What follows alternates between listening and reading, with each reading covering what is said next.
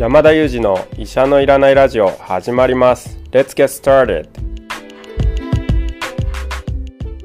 この番組はニューヨーク在住の医師山田裕二先生に健康にまつわる情報を質問し医者のいらない状態を医者と一緒に実現しようという矛盾した番組です。進行役は新里ゆり子が務めます聞きたいテーマや質問はウェブマガジンミモレでの山田裕二先生の連載コーナーへお寄せください。感想はハッシュタグ医者のいらないラジオでツイッターでつぶやいていただければと思います本日もよろしくお願いいたしますお願いしますお願いします。新しい変化球が投げられましたね来ましたね。いや、もうこの山田先生のさ、トンチの聞く速さ。いやいやいやいや、ほんとすごいですよね。一休さん思い出しますけど、山田先生は一休さんを見てなかった。そうですねううんんちょっと何か山田先生暗示し暗示したくなったんですよねあ何何か暗示されましたね。暗示しましたよね僕ね、この間、あの山田先生に、レビー小体型認知症について教わったじゃないですか。はいはいはいあれすごいね、あの頭の中に、あの、すごくふ、まあ頭の中だけじゃなくて、腑に落ちたっていうか、レビー小体って実はちょっとここだけの話、僕ずっとね、なんか、レビー小林って空見を、空目をしてたんですよ。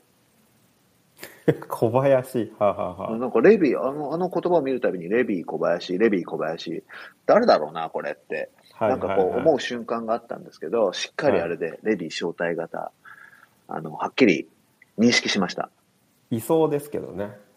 でも、この、なんかほら、内容自体が割とシリアスなね、は話だったから、ちょっと不謹慎だなと思って、あの時言えなかったんです。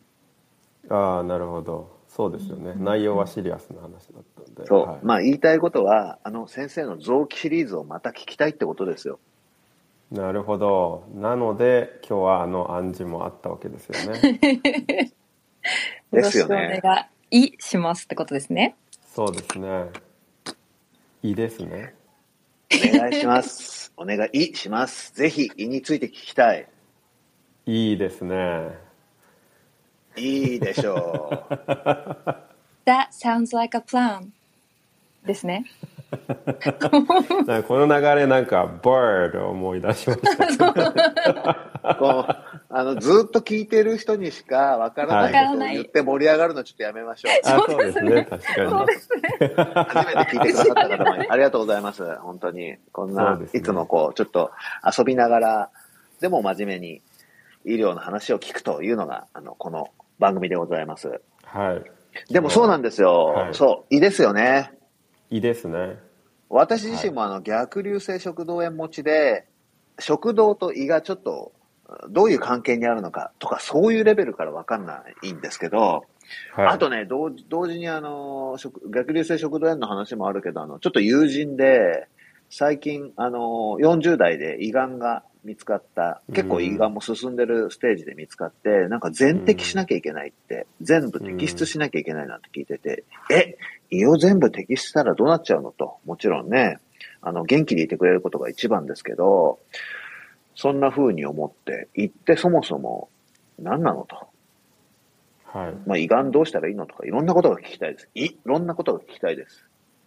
お願いします。そうですよねじゃあ今日は胃ということで、まあ、胃のお話を簡単にしていければなと思うんですけど、まずですね、まあ、復習も兼ねてじゃあ新里さんにクイズなんですけれども、胃っていうのは何かと何かとつながってるんですよね。何かから来てそして何かにつながっていくと。その何かの臓器と何かの臓器の間に位置する臓器なんですけど手前は何でそしてその奥は何なのかっていうのをまずちょっと答えていただけますかねすいません、復習ですよね。はい復復習ですすあれも多分その時に答えたこと同じこと言うような気がします。ああ、もうお恥ずかしいですね。すいません。喉からつながって腸につながっていますね。はいはい。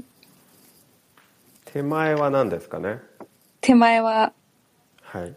喉ですね。食道、食道です。食道です。食道ですね。喉から直接胃につながったら大変危険です。あのそれはすごく病気なんですけど、はい。えっとまあそうですね。あの喉か食道だ。食道から、えっと、胃につながっていまですすね。なので、はい。えー先ほどえー臼井さんが逆流性食道炎なんていうような言葉も出てきましたけど胃酸胃胃液の一部が逆流をして食道に炎症を起こす、まあ、これが逆流性食道炎という病気ですけれども胃と食道がつながってるんですね。で胃の先は何でしたっけ？これはもうこれはもう忘れはしない。いや、ま忘れてるんです。忘れてる。新里さん。あいいランニングしちゃいまカード来てもいいですよ。薄いカードでお願いします。これはあれですよ、山田先生。はい。12、あ、あれだ。12 12、12 Fingers なんとかでしょ。12フィンガー。じゃないですか。そうです。正解です。はい。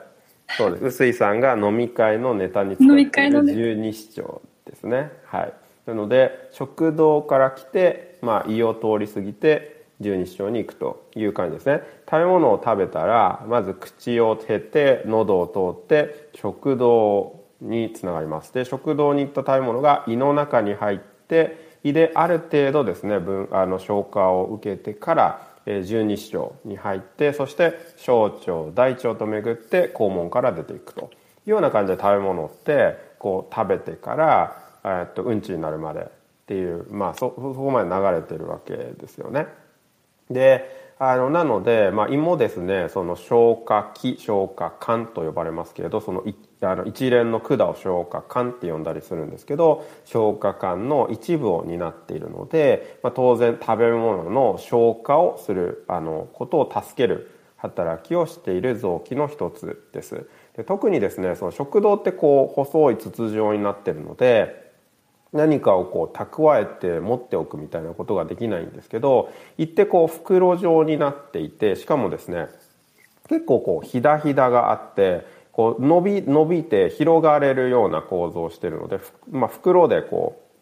うなんていうんですかねボリュームのそのなんていうのかなこうよゆとりがある臓器なのでたくさん食べ物が入ってきても一旦そこでですね蓄えるっていうようなことができてよく食べ過ぎてなんか胃もたれしたとかっていうような話をしますけれどもそれはこうまさに胃が袋のようになっていてたくさん食べた時にですねまず胃にバッと食べ物が入ってこう溜まっていくわけですよね。でそれを順繰りに消化してあのちょっとずつこう十二指腸の方に流していくっていうような流れをまあするんですよね。なのでまあこの一点すごい大事なんですけれどもまあここでまあ細かいことを質問してもちょっと難しいと思うので、まあ、ここにもですねいいくつかの消化酵素と呼ばれるものがあって前に膵臓でやった時に膵臓がいろんな消化酵素を出してタンパク質とか炭水化物の消化を助けていますなんていうようなお話もしましたけれども胃もですね実際こう例えばペプシンなんて呼ばれるような消化酵素を出していてこの酵素によってタンパク質の分解が助けられたりなんていうようなことが実際に行わわれていますので胃もですね実際消化液を出して消化を助けるっていうようなことをしているんですね。でもう一つですね胃の機能として大事なのは、えー一定ですねまああの臼井さんもご存知の通り強い酸性のですね胃液を出してるんですよね。でこの胃液が特に酸性が強くてこの酸性が強い胃液を出しているっていうこと自体がある機能になっているんですけどこれこう胃液が出るって何をあの助けてくれてると思いますか？これは私が答えて、はい、はい。そうですね。食べ物を溶かす。そうですね。それが一つですね。うんはい、うんうんうん他にも考えられますかね？あー。食べ物溶かす以外はちょっと薄いカードをお願いしてもいいですか？来てください。はい。これは悪いものを退治してるんじゃないですか。正解です。はい。普通はですね強力な胃酸の環境下においてはですね多くの細菌やウイルスっていうのはこう生存というかまああのウイルスは生きる死ぬないのであれなんですけど少なくとも細菌は生きていけないのでその酸でもとあの溶けてこ殺されてしまうんですよね。それは逆に言えば自分のその胃以降の臓器を守るっていうことにつながっているのでなのでこう例えば生魚とか食べてちょこっと細菌がいようにも多くの人たちが食中毒になったりしないっていうのはこの胃酸が助けてくれているからっていう、まあ、部分が結構大きいというところなんですね。まあ、これが一つあの胃のもう一つすごくこう大切なあの機能の一つだと思いますね。でそれ以外にもですね実は胃にはあのいくつかこう機能があって例えばその胃酸でこう酸化するっていうプロセスが鉄の吸収を助けていたりして例えば胃酸が出にくい薬なんかを飲んでいたり胃酸が減るような病気になると鉄の酸化のプロセスができなくなって鉄の吸収が悪くなるので鉄欠乏性貧血になりやすくなったりですとか。あるいはビタミンのうちでビタミン B12 って呼ばれるあのビタミンがあってこれ認知症の原因になることもあるなんていうようなお話も出てきたんですけど例えば胃を取っちゃったとかですね、まあ、そういうような状況においてはビタミン B12 の吸収を助けるものをですねこの胃で作っているのでビタミン B12 の吸収が悪くなってビタミン B12 欠乏症になりやすかったりするので例えば胃を取った後の人っていうのは定期的にですねあのビタミン B12 のサプリメントを取らなきゃいけなかったりするということで実はビタミンの吸収とか鉄の吸収とか、まあ、そういうような実はこう食べ物だけじゃなくてそういうこうビタミンの吸収なんかにも大きな役割を果たしている臓器なんですね。でここでですね先ほど胃酸が強く出るのでばい菌が生きられないとお話ししたんですけどそんな中で強い酸性環境でも生きられてしまう細菌というのがいてしかも日本人特に高齢者の日本人を見てみると2人に1人がこの菌を持っているんじゃないかというぐらいたくさんの方が持っていると呼ばれる細菌があるんですけどもこの菌何て呼ばれる菌だかご存知ですか？ピロリ菌です。正解です。ヘリコバクターピロリですね。ヘリコバクターピロリピロリ菌ですね。このピロリ菌はですね実は酸性環境でも生きられます。でこれがですね具体的にどうやって人に感染しているのかっていうのは必ずしも分かってはいないんですけどこのピロリ菌がですね実は大きな胃の病気の原因になっているということも知られていてこのピロリ菌どんな病気の原因になるかご存知でしょうか？胃がんです。はい、はい、正解です。胃がんですね。胃がんの原因になります。他にもあるんですけどちなみにご存知ですか？胃の病気胃潰瘍とかじゃないかな、はい、胃潰瘍の原因にもなります、はい、ありがとうございます、他にもまだまだマニアックな病気の原因にもなるんですけどそれはさすがにご存知ないですかね？そうですね。今の2つで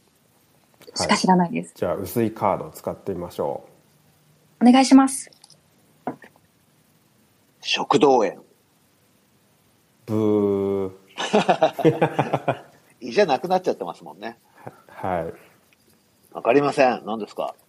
えっと、その他にはですね胃にできるリンパ腫の一種でモルトリンパ腫って呼ばれるようなリンパ腫の原因になったりリンパ腫っていうのは血液の腫瘍血液のがんですねえリンパ腫のあの一部のリンパ腫の原因になったりですとかあとはですねあんまり関係ないように思われるんですけれども実はですね免疫性の血小板減少症といってピロリ菌が感染が原因になってですね血小板と呼ばれるあの血を固める細胞が減る病気になってしまうこともあるんですね。でまあこれはちょっとマニアックなんですけどもただですね実際にこの例えば免疫性血小板減少症一見全然胃と関係ないような病気が見つかった時にですねピロリ菌を調べてピロリ菌を除菌をするピロリ菌を殺すような治療をすると血小板の数回復して元に戻るなんていうようなことがあったり実はリンパ腫って血液のがんなんですけどモルトリンパ腫に関してはピロリ菌を除菌するだけで治る人がいるんですね。なので実は治療は抗がん剤でも何でもなくてピロリ菌の除菌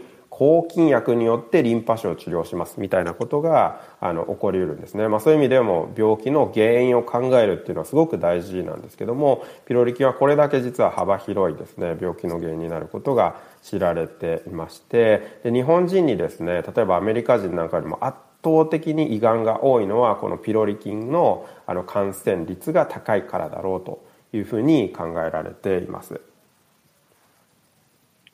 すごい、ピロリ菌を除去しただけで治っちゃうものもあるんですね。そうですねこのピロリ菌が見つかった場合にピロリ菌を除菌することによって将来の胃潰瘍のリスクですとか胃がんのリスクを低減させたりあるいはあのそういった病気が見つかった場合には病気の治療になることもあるのでこのピロリ菌の存在を確認するというプロセスは実は幅広い病気であの大事になったりするんですよね。あじゃあ、割とそれはじゃあ、あの、ワクチン的な意味で、こう予防という意味でやった方がいいことなんですか、ピロリ菌の状況、検査は。そうですね、それが本当に非常にいいご質問でして、おそらくですね、どこかに最適解があるんだと思います。つまり、何歳以上のこういったリスクを持った方は、えー、症状がなくてもピロリ菌を調べてですねいたら除菌をすることによって胃がんを防げますというような最適解が必ずどこかにあるはずなんですけど私たち実はまだよく知らないんですね。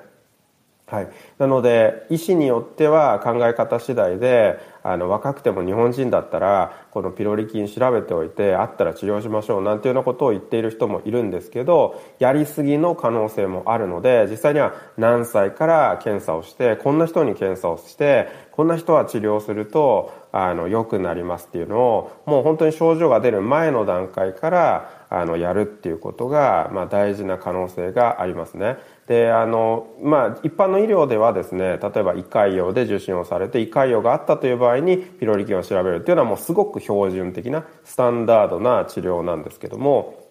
そうではなくて全く無症状の方たちにじゃあ5歳の子にもやるのか10歳の子にやるのか20歳ならいいのか40だと妥当化されるのか、まあ、そういうことはですね実はあんまりよく分かっていないので、まあ、この先最適解を見つけたい問題の一つではないかなと思いますね。ね、なるほど。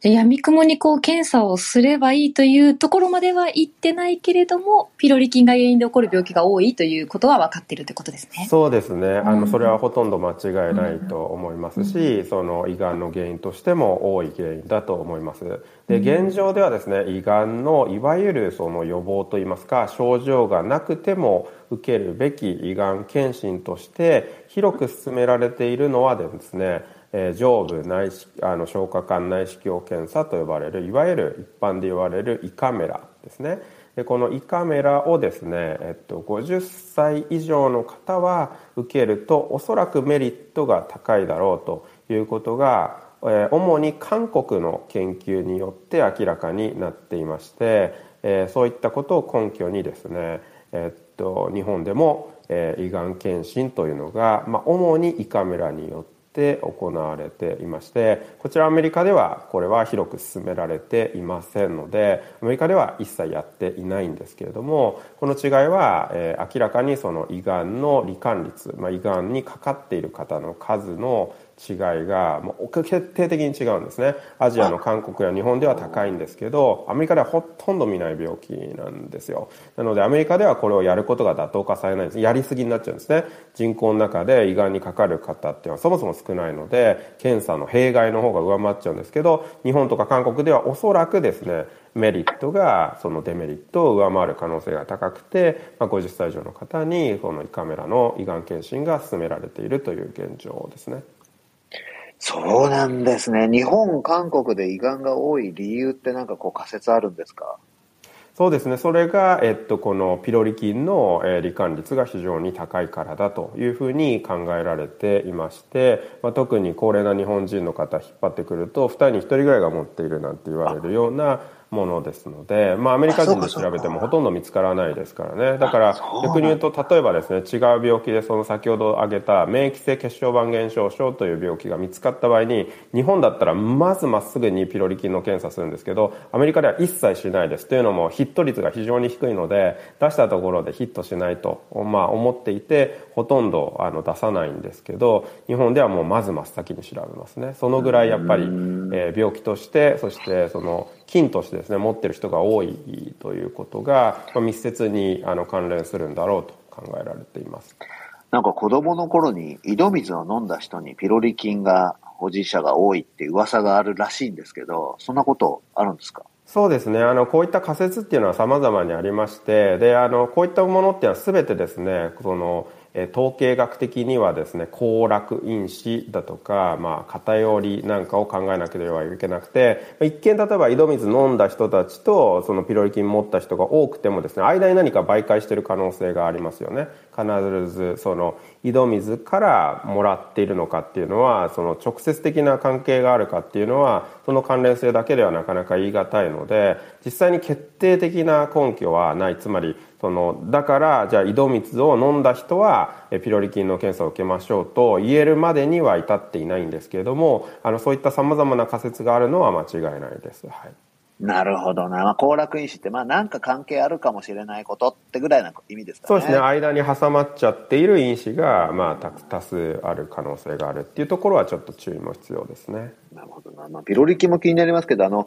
さっき胃には消化以外に、えっ、ー、と、外敵を、まあ、やっつけたり、B、ビタミン B12 の働き、あ、吸収する働きがあったり、あ作るか、働きがあったりなんてお話ありましたけど、はい、そうすると、ね、それこそ胃がんで全摘する人とかいますけど、どうするんですか？大丈夫なんですか？そうですね。で、あの、まあ、消化管っていうのは食道から大腸までずっとつながっていて、まあもちろん胃を全部取ってしまうとそのバッファーになる袋がなくなるので一度にそのたくさんものを取れなくなるということで場合によっては食事をですね1日3食ではなくて6回に分けてちょっと量を半分にしてっていうような食べ方が必要になったりだとかっていうことは出てきますけれどもただ消化のプロセスにおいては胃を取ってしまったとしても他の臓器が助けてですね消化をできるので、まあ、そういった意味で胃を取ってしまってもですね栄養を取るっていう意味ではえっと、問題なくあの食べ物を取っていくことはできるんですけど、まあ、もちろんそのえ欠けた部分が出ますので、まあ、そういった意味で補っていくことが必要になって例えば先ほど出てきた鉄欠乏性貧血のリスクが高くなったりですとかあるいはビタミン B12 欠乏っていうのはほぼ必発ですのでビタミン B12 っていうのはま定期的にサプリメントで補っていないとですねビタミン B12 欠乏の症状が強く出てしまって実際に出てしまうとあのなんかこうバランスがうまく取れなくなって転びやすくなってしまうとか歩けなくなってしまうとかですね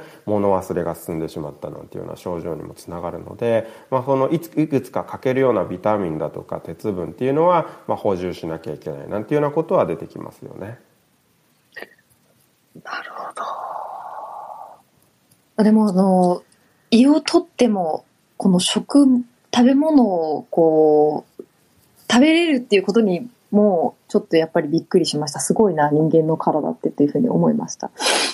そうですね。やっぱり腸をあの腸を取っちゃったりするとあの胃や腸の一部を取ることによってですねもちろん弊害が出るは出るんですけれどもただあのもちろん代償といいますか替えがあの効くようにもできていますので、まあ、だからこそ、まあ、切除するっていう、まあ、手術が成り立つわけですよね。胃を大事にするには他に何したらいいですか？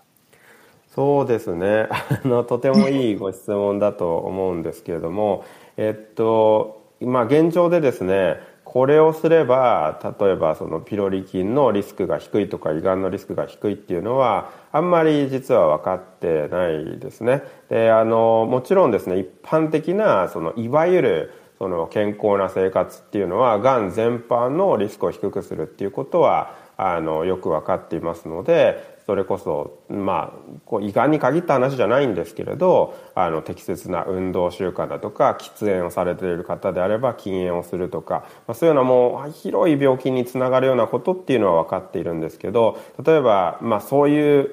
やっぱりビジネスってありますよね。これ、この栄養、このサプリを取ると胃がんを防げるみたいな風に売っているサプリはやっぱりちょっとあの立ち止まらなければいけないと思いますしあのこういったものってやっぱりビジネスにもつながりやすいところですのでちょっと注意が必要でやはり基本的にはその科学に基づいたことっていうのは、まあ、皆さんによく知られたようなことだと思いますし、えー、もうもう一つはですねやはりあの先ほどの胃がん検診をあの50歳を超えた方っていうのは、まあ、ぜひあの受けていただく必要があるのかなと思います。あとは症状がある時ですよね。なんかまあこれただの胃もたれかなちょっとほっとこうみたいな感じで思われた時まあ1回であればいいかもしれないんですけどそれが2回3回と繰り返された時にはですねあの病院にぜひあのご相談いただくと何かおかしいなと思ったらあの病院にご相談いただいて私たちと一緒に何が必要かっていうのを考えていくっていうことも病気の早期発見という意味では大切ですよね。そうですよね。なんか胃がんって特に早期発見すれば対応しやすいみたいな話も聞きますよね。そうなんですか？まあ、がんは全般にそうですよね。早く見つければ、あの、がんがあってもですね、あの、すぐに治療して根治につながりやすいということになりますので、早く見つけられるに越したことはないですよね。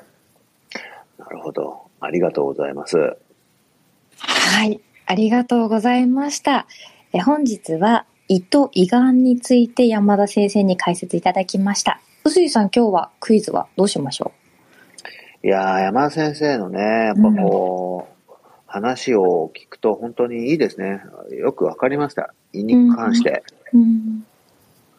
まあ、なんで、胃と全然関係ないクイズちょっと聞いておきましょうか。はい。お願いします。ドラゴンボールの作者って誰だか知ってますか？ドラゴンボールの作者。はい。あ、てか、ドラゴンボールって知ってますか？ドラゴンボールは知らないです。えー、ごめんなさい。まさか、まさか。いやいや、あのですね、ドラゴンボールは、あの、亀仙人っていう方がいるとか、あとはなん、なんだっけな、ククリ、クリ、クリリンみたいな登場人物がいるとか、そういうことはちょっと知ってるんですけどいわゆる「ドラゴンボール」の漫画は 1, 1ページも読んだことがないんですよねなのでちょっとそこまでですねボールが何個かあってなんかそれを集めようとしてるとかそういう レベルの理解です。いやでもね、タイトル、新田さん。安心しました。なんかあの、よかったです。そこまでご存知だったらもう私は言うことございません。ね、もう、は、ハリウッドで映画化されてるものなんで、まあ、アメリカに住んでらっしゃる山田先生にちょっと聞いていこうかなと思ったんですけど、もう作者の名前は難しすぎるんで質問しません。鳥山明先生です。はい、あ、鳥山明先生ですね。あの、漫画界のレジェンドですね、はい、レジェンドですね、あの方は。レジェンド。はい。では、ドラゴンボールって、何個あると思いますか、いやそれがですねさっきちょっとあやふやにしたところだったんですけども、えー、っとそうですね。何個かあって集めてるみたいなことは知っていてなんかボールの中になんか星なんかあれですよね。アメリカの国旗的な星的なものがなんかこう散りばめられて それがなんかボールの数と一致してるのか一致してないのかその辺りもちょっとあやふやなんですけどそれをなんかこうあれですよね。こう世代を変わっても集め続けてるみたいな。孫何でしたっけ？悟空ごご飯みたいなそういう人たちがいてなんかそのボールをですね集めようとしてるみたいなことは知ってます。あ結構ご存知じゃないですか。ですよね。結構いけてますよね。もうもう私の最大限の知識を今あの披露してるんですけど。あとああれだ。あのフフリーザっていうあそこまで知ってるんですか。もいましたよね。すごいすごいすごい。そうなんですよ。はい。いや新田さん、あれなんですよ、はい、あの、もう最近このクイズは山田先生のカルチャーに対する知識を確認するんじゃなくて、はいはい、推測を楽しむそうですよね。コーナーになっておりまして、はい、まあ、アメリカの州は、の星の数は50個、州の数ですよね。州の数ですね、はい。ね。51です、ってことは、ってことは、ドラゴンボールは何個でしょう？ドラゴンボールもじゃあドラゴンボールの世界に多分州が何個かあってそれぞれの州にボールがあるわけですよね多分。州に、あ、州じゃないけどまあそんな感じです、はい、ステイトじゃなくて多分島とかがあるんですかね。じゃあその島がそのあわかりました。はい。5個。おそれはなぜですか？なんかあれですかねあの いやちょっと恥ずかしくて言えなくなりました今理由は。なんとなく5個だと思いました。なんとなくですね。ブブー、はい、ブブー。ブブーですか？まあでも正正解は7個なんですけど、うん、7個なんですか？あでも僕もそれなぜ7個かって問われると答えられないななんかラッキーセブンだと思ったんですかね鳥山明先生が。別に北斗七星の形に星が並ぶわけでもないですからね。へえじゃあ理由はよくわからないけど7個なんですねまあ、これちょっと宿題とさせてください。多分どこかに理由はあると思います。で、ちなみに、山田先生さっきおっしゃった、あの、せアメリカの州の数は51なんですけど、はいえっ、と、正常期の星の数は50なんですよね。へえ。あの、51ってワシントン DC も入ってて、うああんワシントン DC はそういうふうにカウントしないとなるほいうふうどなるほどな、これ僕にやか知識なんで、まあまあ万が一違ったら教えてください。でもそのようです。そうですね確かに多分そうですね、ワシントン DC、今度山田先生がいらっしゃる場所ですね。そうですね今度というかもうえっとあれですね本当7時間後ぐらいに飛び立ってる感じですね相変わらずお忙しい中、今日も収録ありがとうございます。ありがとうございましありがとうございました。本 日は胃と胃がんについて解説いただきました。医者のいらないクイズは残念ながら不正解でございました。えーこの医者のいらないラジオ気に入っていただけました方は、ぜひぜひフォローしてくださると嬉しいです。山田先生、臼井さん、本日もありがとうございました。ありがとうございました今日もいつもの3名でお送りしました Thank you for listening and see you next time